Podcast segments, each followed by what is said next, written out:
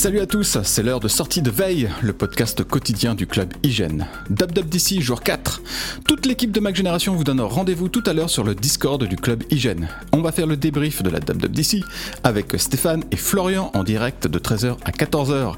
Et on attend vos questions. Alors euh, allez vous connecter sur l'adresse macg.co social dès maintenant. En attendant, eh bien on va continuer à détailler quelques-unes des nouveautés annoncées par Apple cette semaine. Et en deuxième partie d'émission, je recevrai Anthony et Nicolas pour parler de Stage Manager sur Mac et sur iPad. Le nouveau système de gestion des fenêtres provoque chez nous des réactions contrastées comme vous l'entendrez. Nous sommes le vendredi 10 juin, voici ce qu'il fallait retenir de la quatrième journée de la WWDC. On avait craint à un moment qu'Apple intègre dans son app Message des fonctions inspirées des réseaux sociaux, comme des euh, stories par exemple. Il n'en est rien, fort heureusement. Et les nouveautés apportées par iOS 16 améliorent la qualité de vie de l'utilisateur, alors tout le monde est gagnant. On profite ainsi de deux outils très pratiques. Tout d'abord la possibilité d'annuler un message. Alors euh, bah, il ne faut pas traîner, on a 15 euh, minutes pour annuler le message, sinon après c'est trop tard. Et entre le laps de temps entre le message envoyé et le message supprimé, il est possible que le correspondant ait vu le message en question. Il est aussi possible de modifier un message pour corriger une faute d'orthographe par exemple. Là aussi on a 15 minutes devant soi pour faire la correction et comme pour l'annulation, le correspondant pourra voir le message avant son édition s'il est devant son iPhone. Ces deux fonctions, et il y en a d'autres, démontrent en tout cas qu'Apple a enfin compris que l'application message était utilisée par des humains qui peuvent faire des fautes ou se tromper. Le lancement du MacBook Air M2 avec son nouveau design rebat les cartes de la gamme d'ordinateurs portables chez Apple. Avec euh, des bizarreries comme ce MacBook Air M1 qui reste au catalogue à un prix plus élevé qu'avant. Si vous en vouliez un, eh bien il fallait l'acheter la semaine dernière. Apple a aussi gardé au catalogue le MacBook Pro 13 pouces qui accueille une puce M2, mais sans rien changer d'autre. Il continue de conserver sa bonne vieille Touch Bar et son écran de 13,3 pouces, qui est plus petit que celui du MacBook Air qui fait 13,6 pouces. Son seul atout finalement, c'est qu'il a une autonomie de 2 heures en plus par rapport au MacBook Air. Quant au nouveau MacBook Air, eh bien, il ne manque pas d'atouts comme son écran plus grand et sa puce M2, son poids plume et une plus grande compacité.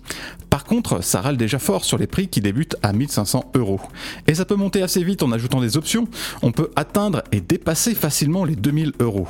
Les tests qu'on s'empressera de faire en juillet diront si ces tarifs sont justifiés. Mais pourquoi la version iPadOS de Stage Manager n'est disponible que sur les iPad M1 bon sang de bois? Apple a donné une explication technique qui ne satisfera sûrement pas tous ceux qui ont acheté une tablette récente, mais qui n'est pas un iPad Pro ou un iPad Air 5. Il s'agit basiquement d'un problème de mémoire vive. Sur les tablettes les plus puissantes, les apps pour iPad peuvent utiliser 16 Go de RAM et Stage Manager peut prendre en charge jusqu'à 8 applications. Pour ne pas exploser sous la pression, iPadOS peut convertir du stockage en mémoire vive. Cette fonction de swap est possible avec la puce M1 CQFD. Ça n'explique pas complètement pourquoi l'iPad Air 4 avec sa puce A14 et 256 Go de stockage est capable de profiter du swap, mais pas de Stage Manager. Les plus cyniques, et ce n'est pas notre cas, bien sûr, diront sans doute qu'il fallait bien quelque chose qui puisse distinguer les iPad M1 du reste. Stage Manager, on en reparle tout de suite dans la deuxième partie de l'épisode. Tous ceux qui doivent prendre des médicaments régulièrement sont obligés d'avoir une discipline de fer pour ne pas louper la prise d'un cacheton. Avec WatchOS 9, l'Apple Watch peut les soulager de cette corvée avec la nouvelle application Traitement. Alors bien sûr, il faut au préalable ajouter tous les traitements à prendre, leur puissance et la forme que prend le médicament et aussi leur fréquence. Une fois que c'est fait, c'est l'Apple Watch ou l'iPhone qui va rappeler quand il est temps d'ingurgiter tel médicament. Apple a aussi prévu un outil pour scanner les boîtes de médicaments, ce qui va accélérer la saisie des informations, mais pour le moment ce n'est pas encore actif. Avec Stage Manager, est-ce qu'Apple n'est pas en train de réinventer la roue? Ce nouveau gestionnaire de fenêtres, disponible à la fois sur iPad OS 16 et macOS Ventura, glisse sur le côté de l'écran les fenêtres des apps sous la forme de piles que l'on peut ouvrir, déplacer et même redimensionner comme on veut, y compris sur iPad. Avec Anthony et Nicolas, on revient sur cette nouveauté qui demande euh, un peu d'entraînement et surtout euh, un peu d'ouverture d'esprit. Salut Anthony. Salut Michael. Alors toi, tu as surtout utilisé et apprécié Stage Manager sur Mac. Est-ce que c'est une fonction qui, complète Mission Control et Exposé? Est-ce qu'elle n'est pas un peu de trop? Ou est-ce que ce n'est pas tout simplement une autre proposition pour gérer son bazar de fenêtres? J'aurais tendance à dire que Stage Manager remplace Mission Control plutôt qu'il le complète. il s'active vraiment comme un mode. Hein.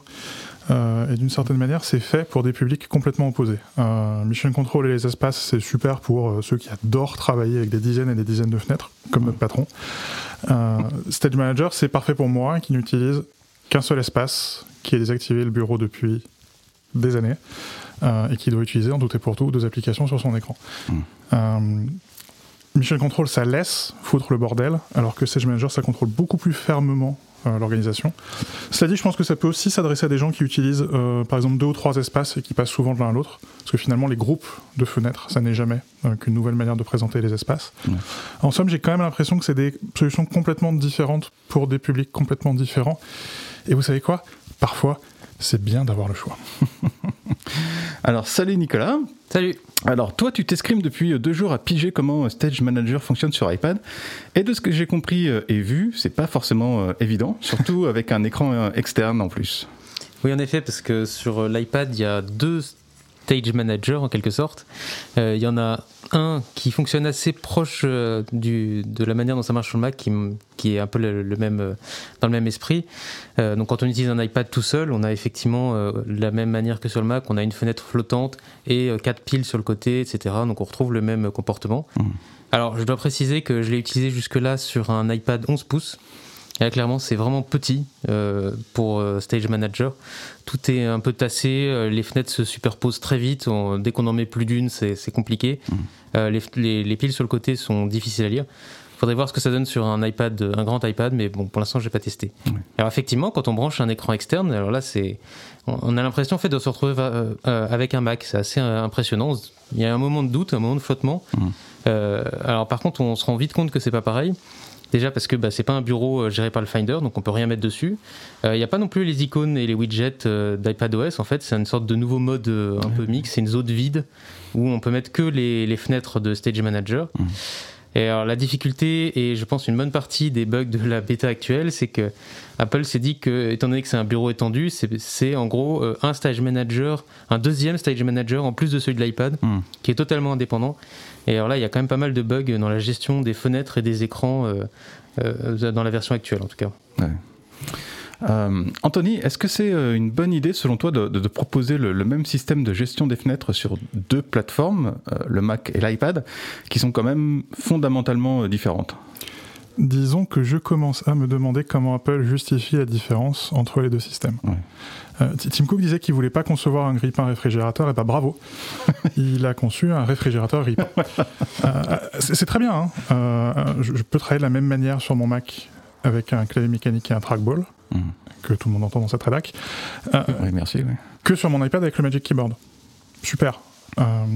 sauf que bah, je, peux, voilà, je peux détacher l'iPad pour dessiner avec l'Apple Pencil et je peux bidouiller avec mon Mac avec le terminal. Mhm. Enfin, si à la fin il s'agit de dire que macOS c'est le système qui permet d'utiliser le terminal et qu'iPadOS c'est le système qui permet d'utiliser un Apple Pencil, ça me paraît un peu léger pour continuer à justifier la partition entre les deux systèmes, surtout maintenant qu'on fait tourner les mêmes apps sur ces appareils-là. Et je confirme, après euh, quelques temps à utiliser euh, Stage Manager sur un écran externe, on a tout le temps envie de toucher l'écran externe. C'est encore pire que d'habitude, parce qu'on peut toucher l'écran de l'iPad, on peut pas toucher celui de l'écran externe. C'est compliqué euh, de passer de l'un à l'autre. Alors euh, Nicolas, je reste avec toi. Euh, pouvoir euh, redimensionner et repositionner les, fenêtres des, applications sur iPad, c'est un truc qui était réclamé depuis des années, mais peut-être qu'Apple a voulu trop en faire ou pas assez, alors qu'il existe un, modèle qui fonctionne depuis toujours, c'est celui du, bon vieux bureau. effectivement, on peut redimensionner, repositionner les fenêtres presque comme on le ferait sur Mac, et tout dans le presque. C'est ça qui est un peu déroutant, qui est même très déroutant quand on débute, c'est que en fait Apple garde la main et euh, ils l'ont fait d'une autre manière. Euh, donc euh, sur, sur iPadOS, on ne peut pas descendre les fenêtres en dessous d'une taille d'iPhone pour les apps. Bon, ça c'est logique. Hmm. Mais on peut pas non plus faire exactement ce qu'on veut. Des fois, ils veulent pas qu'on les mette au même, à l'endroit où on veut. C'est maximum 4 fenêtres aussi par pile. Il y a plein de petites particularités comme ça. Et c'est vrai que c'est un, un, peu une fonction entre, entre les deux systèmes constamment, entre deux idées constamment. Je trouve que c'est un peu le, problème. après, c'est vrai qu'il faut quand même rappeler que c'est une première bêta qu'il y a beaucoup de bugs et d'incohérences euh, et que c'est difficile d'évaluer, je trouve, euh, dès maintenant l'intérêt réel de Stage Manager. On verra après, euh, après quelques bêtas, on verra cet automne, on verra si ça bouge ou pas. C'est vrai que là, il y, a tellement de bugs. Enfin, c'est pas que c'est impossible à utiliser. Je travaille dessus depuis ce matin, mais c'est vrai que la, tablette a planté un grand nombre de fois et on hmm. sent que c'est pas encore au point. Hmm. Eh bien, merci Anthony, merci Nicolas pour ces expériences de pionniers. Je suis sûr que la grande histoire va retenir vos noms. Et quant à nous, retrouvons-nous très bientôt pour de futures aventures.